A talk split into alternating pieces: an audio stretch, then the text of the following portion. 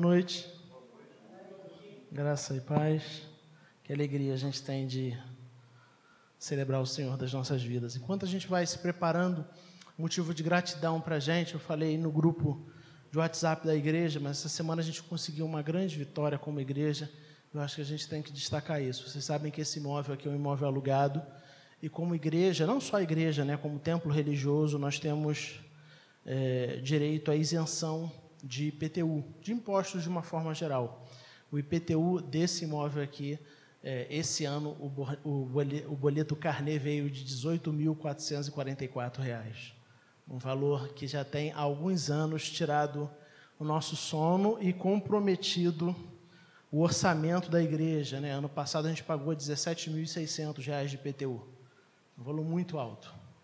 Então, já há dois anos atrás, desde 2019, a gente tem, o conselho decidiu que iria correr atrás disso e verificar junto à prefeitura para a gente fazer um processo pedindo, pleiteando né, uma isenção que a gente tem direito.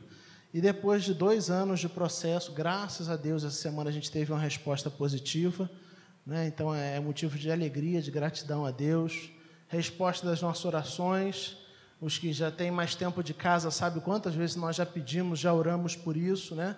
O quanto esse esse, esse valor, né, esse recurso, ele era um recurso que é, comprometia bastante o nosso orçamento. E todo mundo sabe que 2020 e 2021 serão anos é, desafiadores pensando financeiramente, né? É, 2020 a gente teve é, entrou menos recursos do que nós imaginamos, né? Projetamos que iria entrar é, e saiu a mesma quantidade de recursos que nós projetamos que iria sair. Né? É, quer dizer que 2021 a gente já sabia que iria ser um ano difícil. Né? A gente estava até conversando com os meninos, o pessoal falou assim para mim: então, pastor, vai sobrar dinheiro em 2021? Não vai. Eu já comecei a mexer no orçamento e vi que Deus é maravilhoso. E por que eu digo que Deus é maravilhoso? Porque tudo aquilo que iria faltar foi exatamente aquilo que entrou. Nós somos um imóvel alugado, o aluguel é corrigido anualmente pelo IGPM. Quem acompanha mercado sabe que o IGPM esse ano foi 23%, então o reajuste do nosso aluguel seria de 23%. Né? Então, muito do que saiu do lado do IPTU já teve que entrar do outro lado, e de outras despesas que cresceram. Mas é maravilhoso a gente saber e perceber que Deus tem sustentado esse trabalho, Deus tem sustentado as nossas vidas. Deus tem nos concedido a graça de suprir aquilo que é necessário. Não sobra, né? não tem dinheiro para que a gente esbanje, mas Deus tem suprido aquilo que é necessário para a gente continuar desenvolvendo esse trabalho e lutando e trabalhando para o avanço do reino de Deus aqui em Cascadura. Eu queria que a gente orasse, agradecendo a Deus por esse motivo. Quero pedir ao presbítero Arione que nos dirija a Deus em oração, oração de gratidão ao Senhor.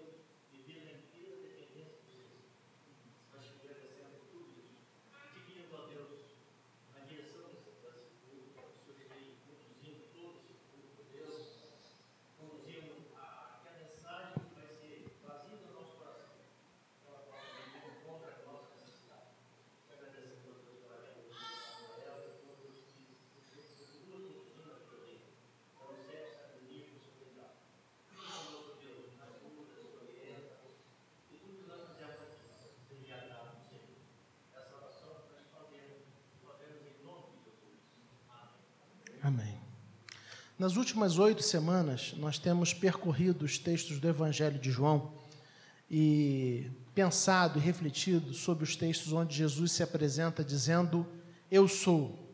A gente tem dito que o nosso objetivo, o nosso desejo é de conhecer quem realmente é Jesus de Nazaré, a pessoa cujas palavras, ações continuam a impactar a vida de homens e mulheres tanto tempo depois é, de seu nascimento. Hoje a gente chega à última mensagem é, dessa série de mensagens, onde Jesus se apresenta dizendo: Eu sou a ressurreição e a vida. E aí, para, é, para a gente poder refletir, eu quero convidar você a abrir sua Bíblia no Evangelho de João, capítulo 11.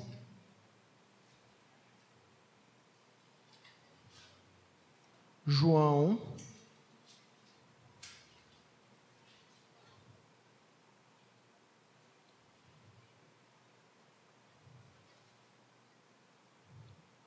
João 11.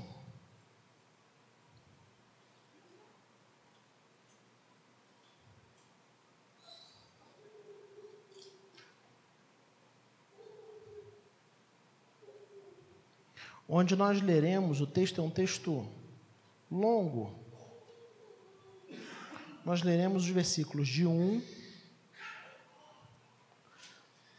Deixa eu chegar aqui, gente. Versículos de 1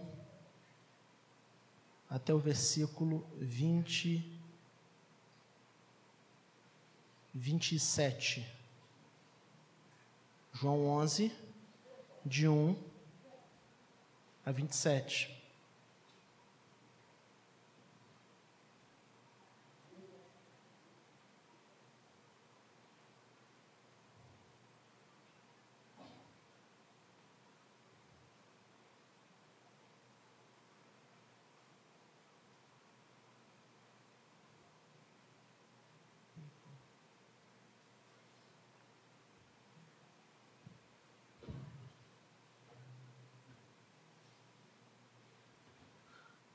João 11,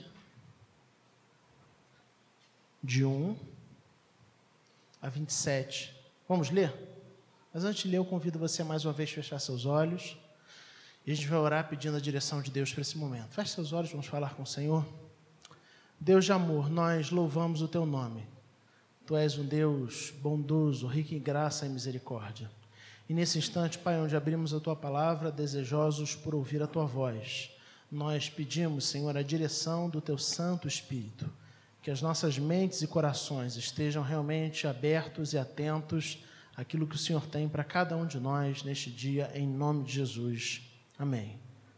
Vamos ler Evangelho de João, capítulo 11, versículos de 1 a 27, texto onde eu faço a leitura e você acompanha de maneira silenciosa. Diz assim: Havia um homem chamado Lázaro ele era de Betânia, do povoado de Maria e de sua irmã Marta. E aconteceu que Lázaro ficou doente. Maria e sua irmã, perdão, Maria, sua irmã, era a mesma que derramara perfume sobre o Senhor e lhe enxugara os pés com os cabelos. Então as irmãs de Lázaro mandaram dizer a Jesus: Senhor, aquele a quem amas está doente. E a gente vai parar aí, eu vou. Uh, aos poucos, né? A gente vai avançar o texto aos poucos. O texto nos começa falando sobre um homem, Lázaro, e nos comunicando que esse homem estava doente. Mas não apenas isso, o texto também nos fala que Lázaro fazia parte de uma família, uma família que era conhecida de Jesus, mas não apenas isso, é quando a gente lê os evangelhos, a gente descobre que era uma família é, que tinha certo tipo de intimidade, desfrutava de um certo relacionamento com Jesus. De maneira que Jesus ficou algumas vezes é, hospedado na casa de Marta, Maria e de Lázaro. Então, Lázaro é irmão de Marta e de Maria. E o texto começa dizendo que Lázaro ficou doente. É, Marta, ficando sabendo disso, sabendo disso, ela faz questão de enviar algum tipo de comunicação, algum tipo de é, mensagem para que Jesus ficasse sabendo que Lázaro estava doente. Não é à toa que ela faz isso. Marta era alguém que conhecia Jesus, assim como Maria e assim como Lázaro. Era alguém que é, muito provavelmente tinha testemunhado muitos dos milagres realizados por Jesus, sabia do poder que Jesus tinha. Então, quando você tem, né, você é, caminha com o Senhor, você sabe do poder dele, você tem um parente doente em casa, nada mais natural do que você apresentar, se assim se pode dizer, a vida desse parente ao Senhor com a expectativa de que eh, Jesus tome algum tipo de eh, atitude. O texto no continua e no versículo 4 nós lemos assim, versículos de 4 a 6. Ao ouvir isso, Jesus disse: Essa doença não acabará em morte, é para a glória de Deus, para que o Filho do Homem seja glorificado por meio dela. Jesus amava Marta e a irmã dela, perdão, Jesus amava Marta, a irmã dela e Lázaro. No entanto, quando ouviu falar que Lázaro estava doente, ficou mais dois dias onde estava. Eu não sei se você é, sente isso também, mas quando eu leio os versículos de 4 a 6, é, me parece que a reação de Jesus ela é um pouco estranha, pelo menos dentro daquilo que a gente é, espera. Num primeiro momento, talvez lendo os versículos de 4 a 6, você até é, imagine que Jesus se mostrou indiferente ao que é, Lázaro, Marta e Maria estavam passando. Notem que o texto frisa que, mesmo depois de ser informado sobre a doença, Jesus ainda permaneceu na mesma localidade durante dois dias. E eu acho muito interessante isso. Acho muito interessante porque eu fico pensando, né, que o texto destaca isso, o texto faz questão de destacar isso. E eu fico pensando, quem de nós nunca se sentiu preterido pelo Senhor por ter uma oração que não foi respondida prontamente? Eu creio que é exatamente esse o tipo de sentimento, e a gente vê isso mais à frente, é, que naturalmente passa no coração de Marta. Ela manda avisar a respeito da doença de seu irmão, ela manda avisar, né? ela pede para que Jesus saiba disso talvez tendo uma expectativa de que Jesus viesse logo e pudesse atender, e pudesse atender né, o seu anseio e curar seu irmão. Mas o texto fala que mesmo depois de saber disso, Jesus permanece na mesma localidade durante é, dois dias. Mas eu acho fantástico, porque normalmente, quando a gente é, imagina ou pensa de que Jesus está demorando a responder um anseio, um pedido, uma oração nossa, normalmente a gente se sente menos amado a gente fica com a impressão de que, olha, Jesus está demorando tanto a responder esse pedido, essa oração, será que ele realmente se importa comigo? Por isso que eu perguntei: quem de nós, ao ter uma oração, é, um pedido, alguma coisa que colocou diante de Deus já há algum tempo, no momento de dificuldade, colocou uma oração, um motivo diante de Deus e não viu uma resposta imediata, não se sentiu de alguma forma preterido pelo Senhor? Quem de nós nunca pensou em algum momento desses coisas do tipo: será que Deus realmente se importa comigo? Será que Ele realmente ouve a minha oração? Será que Ele realmente está preocupado com a circunstância que eu estou vivendo? Mas eu acho fantástico que o texto é, não faça apenas a questão de colocar é, que Jesus ficou ali mais dois dias, mesmo depois de saber que Lázaro estava doente. O versículo anterior, né? Ele já meio que corrige essa ideia da gente de que a aparente demora de ação tem a ver com uh, o fato de que Deus não nos ama ou que Deus não se preocupa com a gente, porque o texto no versículo 5 diz: Jesus amava Marta, a irmã dela e Lázaro. No entanto, quando ouviu falar que Lázaro estava doente, ficou mais dois dias onde estava. Parece ser ideias conflitantes. Na nossa mente, quem ama atende prontamente. Por isso, quando nós não somos prontamente atendidos, o que normalmente vem à nossa mente é a ideia de que nós não somos amados, pensando no nosso relacionamento com Deus. Contudo, quando a gente lê o Evangelho de João, capítulo 11, versículos 5 e 6, o texto fala primeiro que Jesus amava aquela família, Jesus amava Marta, Jesus amava Maria, Jesus amava Lázaro, mas ainda assim, ele permaneceu ali por mais dois dias. Então, embora é, Jesus não tenha abandonado imediatamente todas as coisas para ir até aquela família, o texto é muito claro em frisar que ele amava Marta, Maria e Lázaro. quero aí já deixar uma aplicação muito objetiva para você e para mim.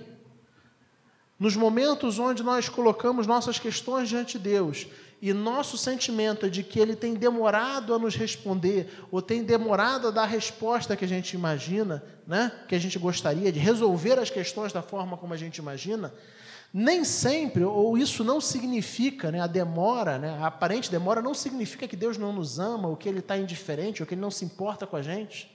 Longe disso. Quando a gente lê o texto, a gente vê que tem a ver com o cumprimento dos propósitos de Deus. Pouco antes, o próprio Senhor Jesus já tinha dito: olha, essa doença não é para a morte, ela é para que se manifeste a glória de Deus. Ou seja, eu tenho um plano nessa história, eu tenho um projeto nessa história.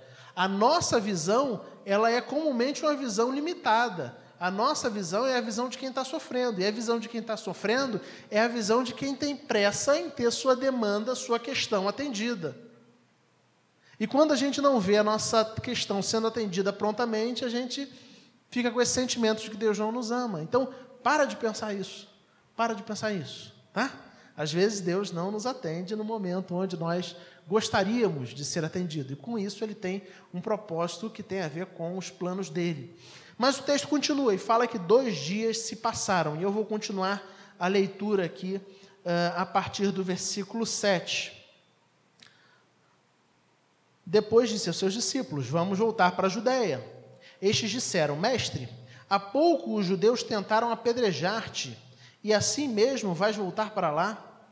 Jesus respondeu: O dia não tem doze horas? Quem anda de dia não tropeça, pois vê a luz deste mundo. Quando anda de noite, tropeça, pois nele não há luz. Depois de dizer isso, prosseguiu, dizendo-lhes: Nosso amigo Lázaro adormeceu, mas vou até lá para acordá-lo. Seus discípulos responderam: Senhor, se ele dorme, vai melhorar.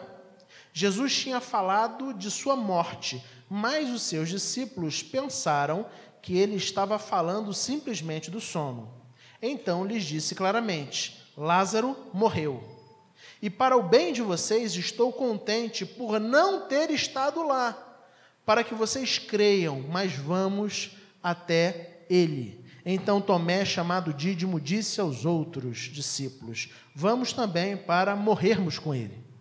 Então, dois dias se passaram, Jesus já tinha sido informado é, que Lázaro estava doente. E agora é, algo vai acontecer no texto, né? algo vai acontecer na história. Jesus é, vira para os seus discípulos e fala que eles deveriam ir ao encontro de Lázaro na região da Judéia. Naturalmente, isso gera um certo desconforto entre os discípulos.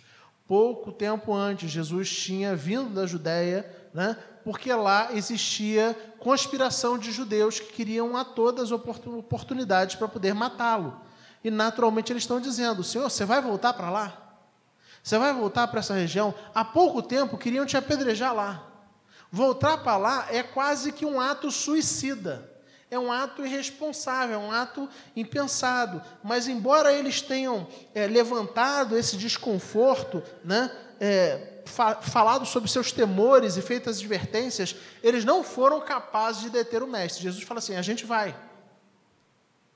E diz: olha, Lázaro dorme. É interessante porque a gente é, no nosso tempo, né, essa figura, essa imagem de falar que alguém que está morto está dormindo, né, dormiu, descansou, faz parte da nossa linguagem. Para eles, eles não entendiam dessa forma. Então, quando Jesus diz para eles assim, Lázaro dorme, eles imaginam que ele estava realmente dormindo. Se está dormindo, está bem, vai se recuperar, vai acordar melhor. Né? É o que acontece às vezes quando a gente está doente. Né? Se às vezes está doente, você tira aquela noite de descanso, aquele tempo maior de descanso, e você se recupera. E aí Jesus fala claramente para eles, dizendo que Lázaro havia morrido. Mas mais do que isso, ele continua dizendo no versículo 15: E para o bem de vocês estou contente por não ter estado lá. Ou seja, eu estou contente por não ter atendido prontamente a solicitação de Marta, porque isso é para o bem de vocês. E ele continua é, no versículo 15, né?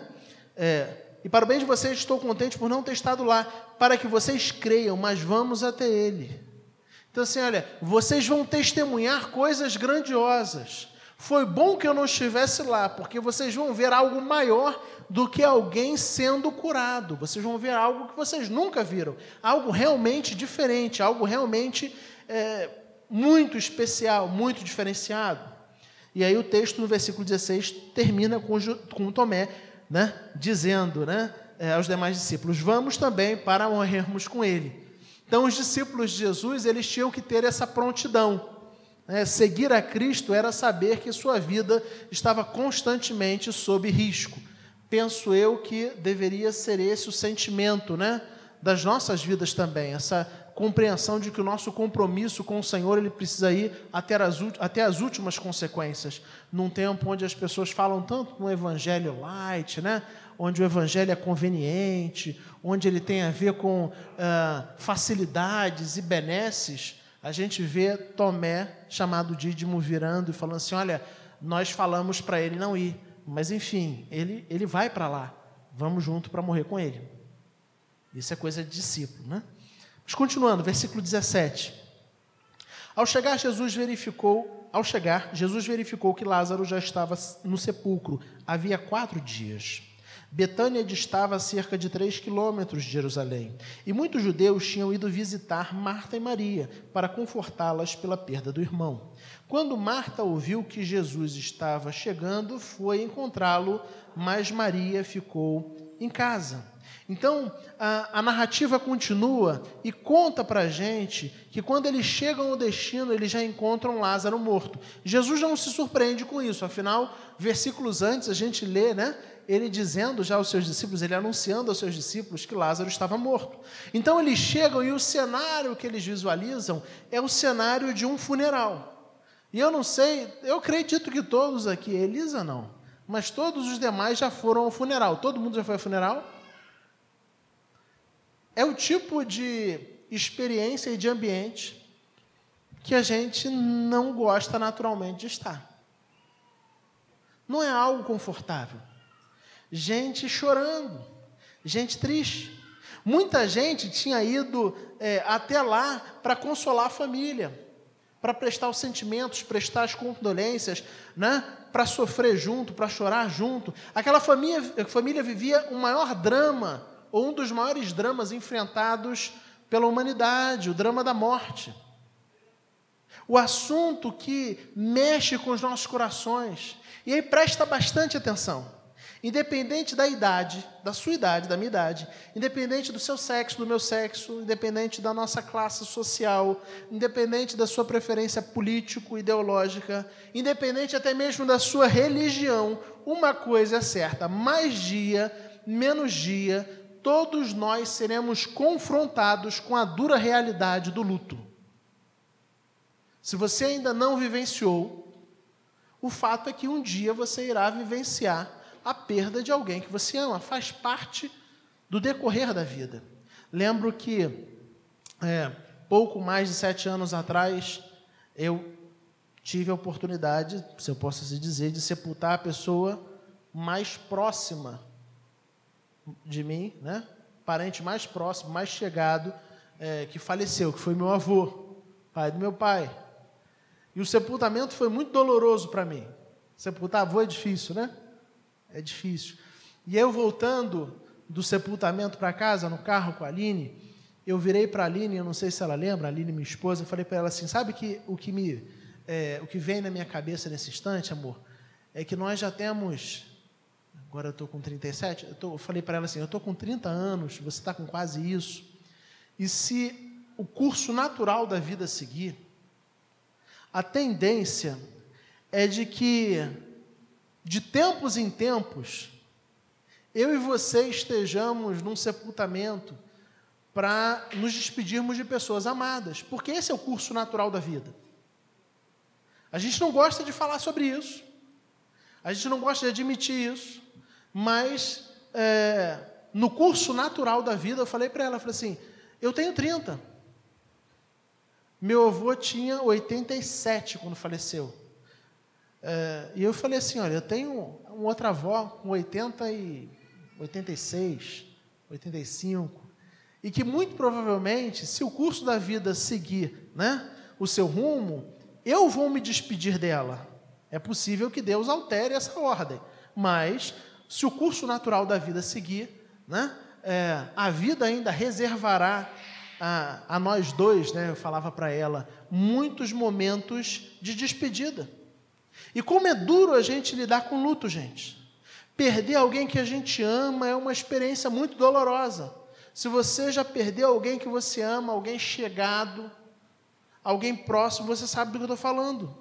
Enterrar alguém chegado é algo que a gente faz com o coração apertado. É algo que a gente faz é, em meio à tristeza, em meio às lágrimas, em meio à dor. Saudades, recordações, tudo isso nos deixa tão sensíveis. É tão difícil lidar com o luto. Nos amedronta tanto pensar na possibilidade de perder pessoas que a gente ama. E a verdade é que não existem palavras humanas capazes de assim, que sejam capazes de trazer paz realmente ao coração nesse momento de tanta dor. É uma dor, uma aflição, e é com esse sentimento de dor e aflição que quando Jesus chega ao sepultamento, ele encontra as pessoas ali. E nesse momento, Marta, que acabara de perder seu irmão há poucos dias, o texto fala que quando Jesus chega ali, é, Lázaro já havia morrido há quatro dias. É com esse sentimento de dor, de aflição, de perda, de tristeza, de pesar, com o coração apertado, é com esse sentimento que Marta vai ao encontro do Senhor e diz assim, versículos 21 a 24, que nós não lemos ainda. Vamos lá. Disse Marta a Jesus: Senhor, se estivesses aqui, meu irmão não teria morrido. Mas sei que, mesmo agora, Deus te dará tudo o que pedires. Disse-lhe Jesus: O seu irmão vai ressuscitar. Marta respondeu: Eu sei que ele vai ressuscitar na ressurreição do último dia. Gente, Marta está sofrendo. Marta é alguém que está lidando com um dos maiores dramas da existência humana, que é o drama do luto, o drama da perda, o drama da morte. Certamente é a maior questão, a maior questão que a gente precisa lidar. E é isso que ela está lidando, e com o coração cheio de dor, ela vira para Jesus e fala assim: Olha, se o Senhor tivesse chegado antes, Se eu tivesse se apresentado, se apressado um pouco mais, eu tenho certeza, pelas coisas que eu já vi o Senhor fazer, pelas coisas fantásticas, maravilhosas que eu já vi o Senhor fazer, eu já vi o Senhor curar pessoas doentes, eu já vi o Senhor agir de maneira fantástica. Eu tenho certeza que se o Senhor che tivesse chegado um pouco antes, se o Senhor tivesse aqui, meu irmão não teria morrido. Então Marta se revela uma mulher de fé, por assim dizer. Ela sabia que a presença de Jesus podia mudar todas as coisas, até mesmo a realidade da doença. Por isso ela disse: se o Senhor tivesse aqui, eh, ele não teria morrido. E aí Jesus respondendo a ela, vira para ela e diz: Marta, o seu irmão vai ressuscitar. E aí no versículo 4, 24, perdão, ela diz, ela responde a ele: Eu sei que ele vai ressuscitar na ressurreição do último dia. Então, existia, é, é, ela fala como alguém que tem aquele pensamento judaico, e era muito comum entre os judeus a crença de que existiria uma ressurreição futura. A gente sabe, inclusive, que uma das discussões entre fariseus e saduceus no Novo Testamento é que os saduceus não acreditavam na ressurreição, enquanto os fariseus acreditavam, não apenas os fariseus, como boa parte ou a maior parte dos judeus dos tempos de Jesus, acreditavam que existiria uma ressurreição futura. E ela está dizendo assim: o Senhor está falando que ele vai ressuscitar? Eu sei disso. Eu sei que nós que somos judeus, um dia vamos ressuscitar, lá no final de todas as coisas a gente vai ressuscitar. Mas Jesus pega e fala algo absolutamente diferente quando ele diz, interrompe ela e diz: Eu sou a ressurreição e a vida. Aquele que crê em mim, ainda que morra, viverá. E quem vive e crê em mim, não morrerá eternamente. E termina com uma pergunta: você crê nisso? A gente ouve aí sobre o grande consolo, para o mais doloroso drama que eu e você teremos que vivenciar ao longo da nossa vida, da nossa existência. Não existe drama mais doloroso que a gente vai ter que lidar do que o drama da morte. Tanto o drama da morte, o drama da nossa morte, a gente pode até ter ansiedade, né? Mas na hora que acontecer, não tem sentimento póstumo. Mas o drama de perder pessoas que amamos é algo que inquieta o nosso coração. E quando acontece, a gente sofre. E a gente fica triste, o coração fica apertado. Mas o fato é que o Evangelho, ele transforma e ele ressignifica todas as coisas. E o que Jesus está dizendo aqui, olha, eu sou a ressurreição e a vida. O drama mais intenso, mais profundo, com que toda a humanidade precisa lidar, é o drama da morte. E para esse drama, eu sou. Eu sou eu sou o Deus Filho, Cristo Jesus, o Verbo que se fez carne e viveu entre nós, o Verbo que foi crucificado e foi sepultado, mas o Verbo que venceu a morte. E depois de vencer a morte, ele ressuscitou porque a morte não podia detê-lo. De maneira que aqueles que nele creem, aqueles que nele confiam, aqueles que a ele se entregam, para esses, a morte não tem a última palavra. É disso que Jesus está dizendo quando ele diz: Eu sou a ressurreição e a vida. Você não precisa ficar absolutamente desesperado, desnorteado diante da realidade dura da morte, porque você e eu cremos no Jesus que é a ressurreição na vida, ressurreição e a vida. Nós cremos que aquilo que diz a palavra é verdade. Aquele que crê em mim, ainda que morra, viverá. Nós sabemos que um dia os nossos olhos se fecharão nesse, nesse mundo.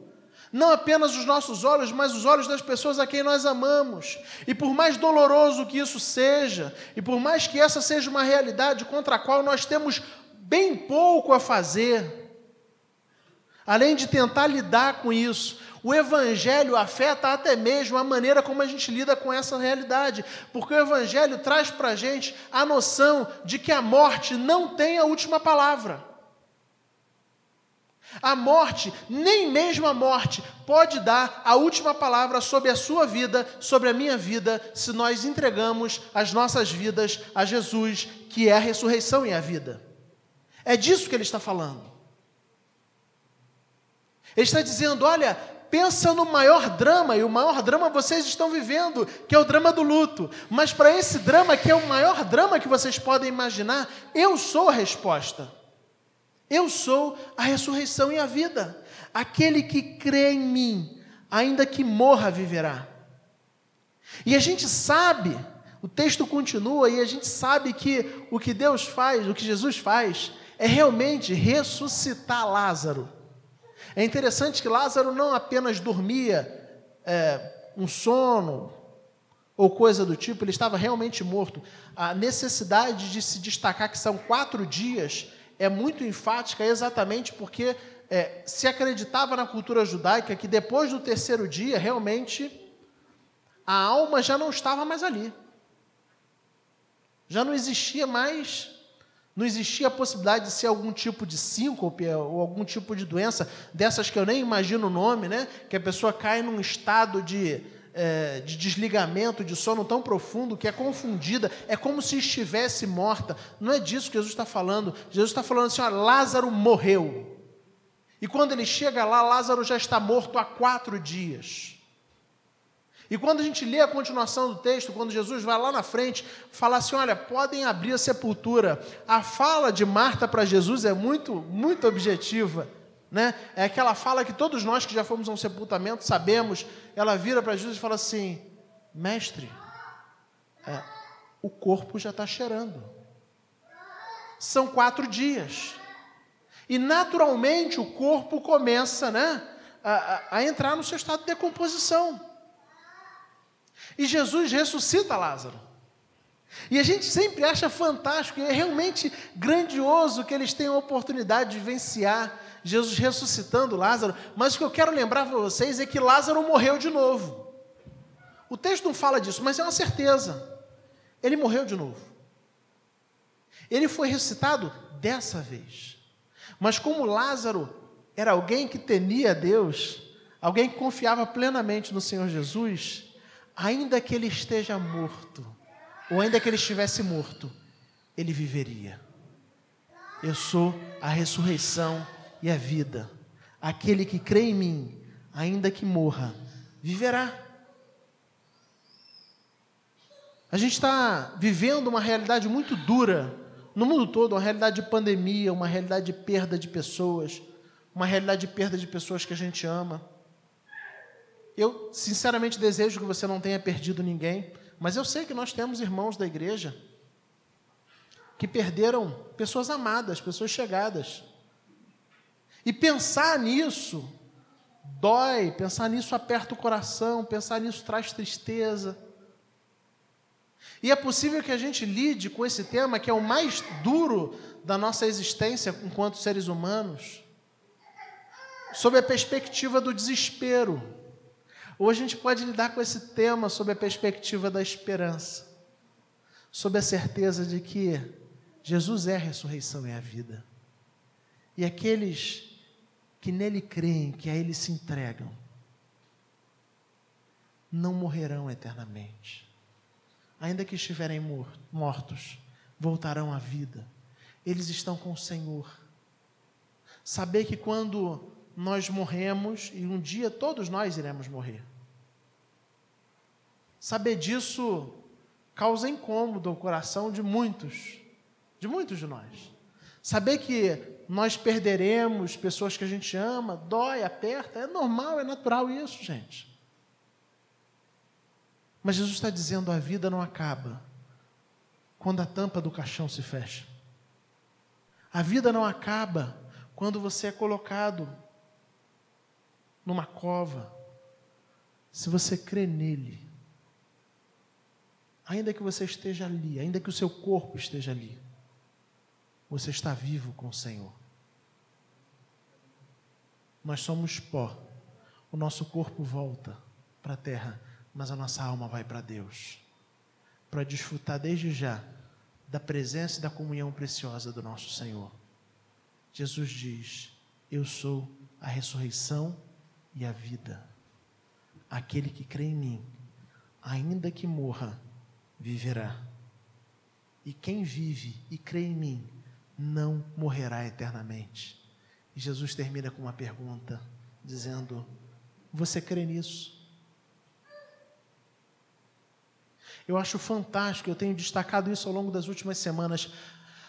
As autoapresentações, Jesus vai se autoapresentando, né? Se a gente pode dizer. Ele vai, ele vai dizendo quem ele é ao longo do Evangelho de João. Ele já disse: Eu sou a videira verdadeira, como nós vimos a semana passada. Ele já disse: é, Eu sou o pão vivo. Já, ele já disse: Eu sou a água da vida. Ele já disse: Eu sou o caminho, a verdade e a vida. E agora ele diz: Eu sou a ressurreição e a vida. Mas em todas essas apresentações, em todos esses textos, sempre existe a ideia de qual a nossa resposta ao que ouvimos de Jesus. Jesus não apenas se apresenta dizendo, Eu sou a ressurreição e a vida, aquele que crê em mim, ainda que morra, viverá. Ele termina o versículo dizendo: Você acredita nisso? Você realmente acredita nisso? Você realmente quer se entregar a esse Jesus, quer confiar nele, você realmente acredita que até o drama mais profundo da existência humana, que é o drama da morte, é resolvido por Cristo no Calvário? Você confia nisso? Porque se a gente confia nisso, a nossa maneira de enxergar o drama da morte é afetada, é alterada. E eu quero dar como exemplo o apóstolo Paulo. Quando a gente lê aquilo que Paulo diz, ele olha e fala assim: Olha, eu não sei, eu me sinto dividido, porque para mim morrer é estar com Cristo. Então ele não via a morte como algo ruim, como algo negativo. É claro que ele não está falando sobre uma perspectiva suicida, mas ele sabe: olha, morrer é desfrutar da comunhão e da presença de Cristo de uma maneira mais intensa, que eu ainda não consigo desfrutar aqui. Mas o viver para ele é Cristo, o morrer é Cristo. O viver é Cristo e o morrer é lucro, é o que ele diz, corrigindo. Percebe? Paulo não tem medo da morte. Paulo sabe que para quem crê em Cristo, até mesmo o maior drama é encarado sob a perspectiva da esperança. Eu terei a oportunidade de me encontrar com meu Senhor. Eu terei a oportunidade de me encontrar com meu Senhor. Quero terminar contando uma história que eu ouvi certa vez de um pastor, um pastor de uma grande igreja que foi diagnosticado com uma doença muito grave. E como nós sempre fazemos no nosso meio, meio dos cristãos, das pessoas tementes a Deus, o que toda a igreja e as pessoas é, que conheciam começaram a fazer é simplesmente orar pelo pastor. E aí povo orando e correndo o nome dele em grupos de oração e listas de oração, e pessoas fazendo jejum, outros acordando de madrugada para orar, outros orando durante o dia, enfim, é, uma mobilização por parte da igreja assim fantástica. E aí os dias foram se passando, as semanas foram se passando, os meses foram se passando, e eram aquelas igrejas assim, é, como é que eu posso dizer assim, pentecostais, se a gente pode dizer, né? E aí conta a história que esse pastor, num culto de domingo, a igreja lotada, lotada, muita gente. Ele pega o microfone, vira para as pessoas e fala assim: Eu sei que vocês têm orado por mim, eu sei que vocês têm orado por mim quase que diariamente. Eu sei que alguns de vocês oram por mim mais do que uma vez no dia, e eu quero dizer duas coisas para vocês. Se eu for curado, a igreja vai ver a glória de Deus. E aí, como toda a igreja de linha pentecostal, quando ele falou isso, a igreja veio abaixo. Os irmãos davam glória, aleluia, e aquela comoção. E depois de alguns instantes que o povo acalmou, ele continuou, ele falou assim: Mas tem uma segunda coisa que eu quero dizer para vocês. É verdade, se eu for curado, vocês, a igreja, vão ver a glória de Deus. Mas a segunda coisa que eu quero dizer para vocês é que se eu não for curado, eu vou ver a glória de Deus. É disso que se trata o Evangelho. Perceber que quando somos curados, Deus é glorificado na cura. E se recebemos dias a mais para viver, anos a mais para viver, glórias a Deus por isso, que vivamos esses dias e esses anos de uma maneira que glorifiquem ao Senhor. Mas, se os nossos dias se findarem, a gente não precisa olhar para o fim dos nossos dias, porque o fim dos nossos dias nesse mundo, na verdade, eles inauguram o início dos nossos dias na companhia santa e maravilhosa do nosso Senhor Jesus Cristo. Ele disse: Eu sou a ressurreição e a vida. Eu sou a ressurreição e a vida. Aquele que crê em mim, ainda que morra, viverá. A morte não tem a última palavra. E quem vive e crê em mim não morrerá eternamente. A pergunta é: você crê nisso? Você realmente confia nisso? Essa verdade afeta o seu coração.